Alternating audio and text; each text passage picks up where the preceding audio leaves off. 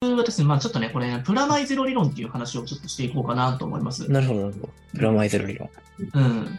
なんかね、あの、ちょっと最初にちょっとね、タイトルで書いてくれてるんですけれども、はいはいはい。ちょっと意味がわかんないから、プラマイゼロ理論なんだよみたいな。うん。そうですね。プラマイゼロ理論、気になりますね。はい。えーまずこの、東京、神奈川で、やっぱ受験本番2月受けるために、1月校で、えー全部受かることっていうのは実はリスクなんですよっていう話なんですよね。逆にリスクなんですね。なあるのほど。例えば、〇〇〇って全部もらってるパターンですよね、これが。はいはいはい。すべての学校に受かってる人っていうことと、うんそして、えー、ともう一つは、全部落ちたパターンですね。はいはいはい。うん、そして、三つ目としたら、丸と×が、まあ、ちょいちょい同じぐらいで落ちて受かってる。だから丸×丸とか、はい、 ×丸×みたいな感じですよね。でこの中で一番、どれが心理状態として一番いいかって考えたときに、これはもう皆さん分かりますよね。そうですね。今の回答から見てる と、丸と×を両方とも経験してる人が一番いいということなんですよ、実は。なるほど、なるほど。じゃあ今回うん回答してくださった方のちょうどこの半々ぐらいがちょうどいい。やはりね、ちょうどいい数字が出てるかなと思うので。っていうことは、何が言えるのかっていうと、一番危険なのは、これは全部受かることなんですよね。うん。なうるほど。ん。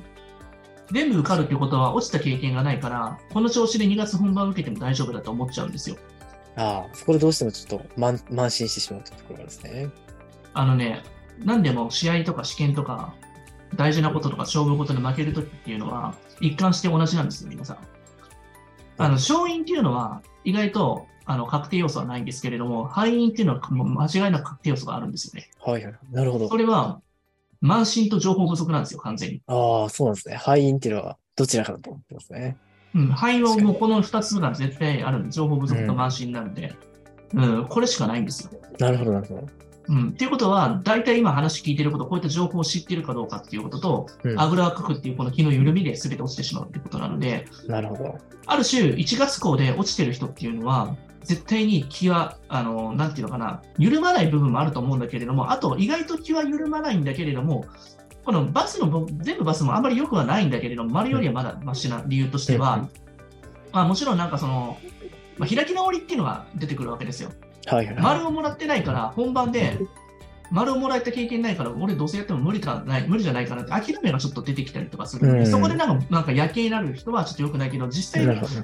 肩の荷が下りるから、親からのプレッシャーとかなくなるんですよね、子供あ そうですね、確かに。親の今までのその過剰な期待とか。そうそう、もうあんたはな何やっても受かんないだろうっていうところがあった瞬間、子供は持ってる力の120%出す可能性がなる今ほどまでの生徒見てても多いんですよ、やはりあー意外と確かにそこでかなりブロックかかってたみたいな生徒さんも多いかもしれないですそね。うです。だから、意外と1月これ全部落ちたりする人っていうのは、親のそのね、心理ブロックだったり、恐怖だったりとか、そういったなんか、あの、肩の荷がね、やっぱり見えない力がプレスされてるってないるうほのど。が、確かに。結果に結びつくこともあったりするのでね、だからそういった部分が外れた瞬間の、まあ、2月本番っていうのはかなりブレイクスルーできるんじゃないかな。しかも、多分1月で落ちてるから、レベル下げてくるから、はいはい多分その辺とか、塩梅のところの部分に関しては、まあ、そこは通ってくるだろうなっていう印象ではありますけどねうん、か。なりまあ実力に合ったような感じで方向修正が行われるということですでもね。やはり一番いいのは、丸とバスを両方経験してることがいいですよね。はいはいはい。そうですね。どちらの経験もあると、そう。まあまあ、あの、大体受かるためにはこのぐらい勉強したら受かるし、落ちるっていうことはちゃんとここやってなかったら落ちるんだなっていう温度感的なものを肌感覚でやっぱ分かっているので、それが分かっているのと分かってないのでは、すごいやっぱ違いますね。財産ですね、これは。確かにそうですね。まあどれぐらいのスピードで出したら、確か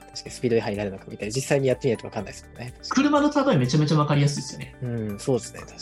車だってなんかあの、そういったね、あの、余裕こいてる時とか、例えばなんかゴールドカードで、はい。えっ、と、まあなんかあの、行ってる時とかっていうのはさ、結構もう何回も何年もね、駐車あの違反とかなくて余裕こいてる時に片手運転とかして、なんか結構ぶつかる人とか多かって飛ばすんですよ。だから初心者って意外と事故んないって知ってます。ああ、逆にそうですね。結構警戒してるから、周りも警戒してるしね、怪しいと思ってる しね、あの動き、なる車ほど間上げなきゃと思うので、確かに確かに。うん、だから経験したことは結構ね、気をつけなきゃいけない部分があったりするので、うん、なるほど。うん、俺、生きるなる高をくくってるやつっていうのは、大体なんかね、うん、足元救われますからね。確かに確かに。うん。なので、やはりね、あの、そう考えると、落ちてることって結構ラッキーだったりするし、うん。あとは、このなんかあのプラマイゼロ理論の話をちょっと戻るんだけれども、はいはいはい。これね、あの僕が受験でよく見たときに、第一志望を受かって、中学受験やったっていう子ってうん、長期的に見てどうなったっていう人が多いか知ってますか、島先 生。僕の話よく知ってるかなと思うんですそうけでれすどね、も。確かに。意外と第一志望を受かってバラ色の未来が広くるかと思いきや、まあ、その中で少し、あの、下の方に行ってしまって、だんだん落ちていったりとか。学校辞めた子もね、いるんですよう。んそれ公立戻った子もいるので。なるほど、なるほっていうことは、第一志望校をぐっとトップで行って、そこで落ちて第二志望で、まあ余裕っていうか、ちょっとあの余力がある状態で行った子っていうのは、めちゃくちゃいい大学行けたりとか、ど。はいはいはまあ6年間最高に楽しかったっていう人たちが、本当9割なんですよ、実は。い。なるほど、なるほど。だから、長期的な成功で見ていったら、そのね、前半のところちょっと失敗的な部分はあっても、やっぱり中学校、高校、大学っていうところで調子に合ってくるんですよ、やっぱり。うん、そうなんですね。だからな今、受験で中受で失敗したとしても、るほだど、から後半的にやったことっていうのはちゃんと回復してきて、やった経験っていうのは絶対取り戻せるから、ちゃんとね、長寿で合うんですよ。やっぱプラマイゼロ理論ってそういうことですよね。だかうんら。なるほど。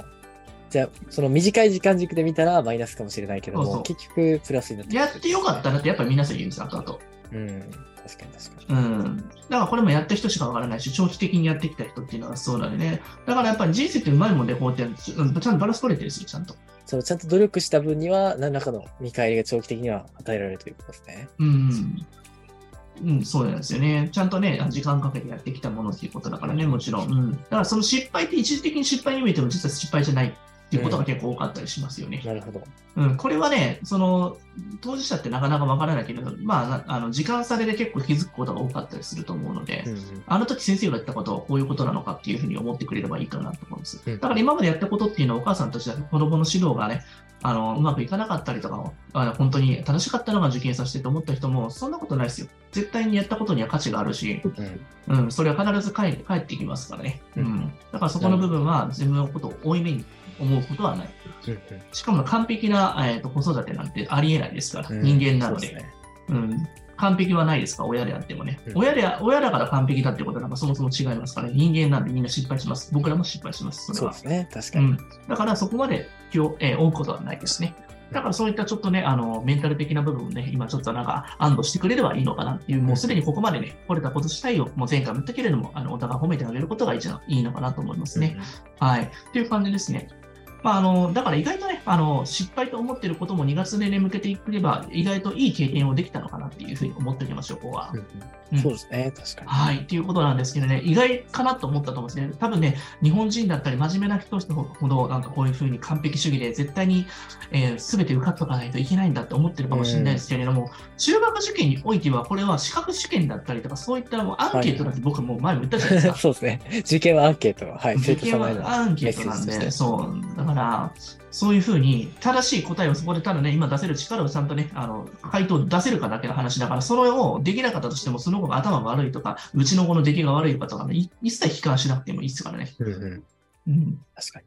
うんまあ本当になんかちょっと難易度の高いなんかマニアックな資格試験を受けてるとでも思っていてくれたいらや、そうですよね。そこら辺の資格試験、よっぽど難しいような問題が多いですからね。うん資格試験なんて本当にあの辺のあの冊子なんか2年分ぐらいだったら結構大学受かるじゃないですか。そうですね。パターンが読めますからね。うん受験の場合はやっぱりかなりパターン外したことをしてくるので、そこは難しいですよね。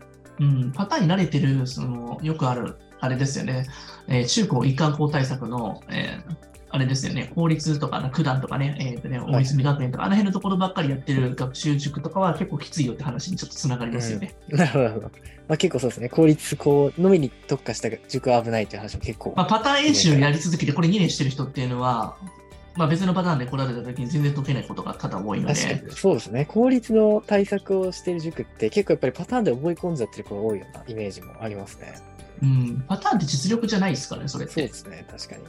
うん、しかも無意識に慣れてしまうと、それしかできなくなるから、逆になんか頭で思考しなくなるので、なんか成功体験って早くね、あのまあ、手放した方がいいかなとは僕は思ってますね。うん、だから、まあ、自分の個人的な意見なんですけれども、1ヶ月ごとに成功体験を捨てていって、新しい挑戦をしていくっていうふうにしています。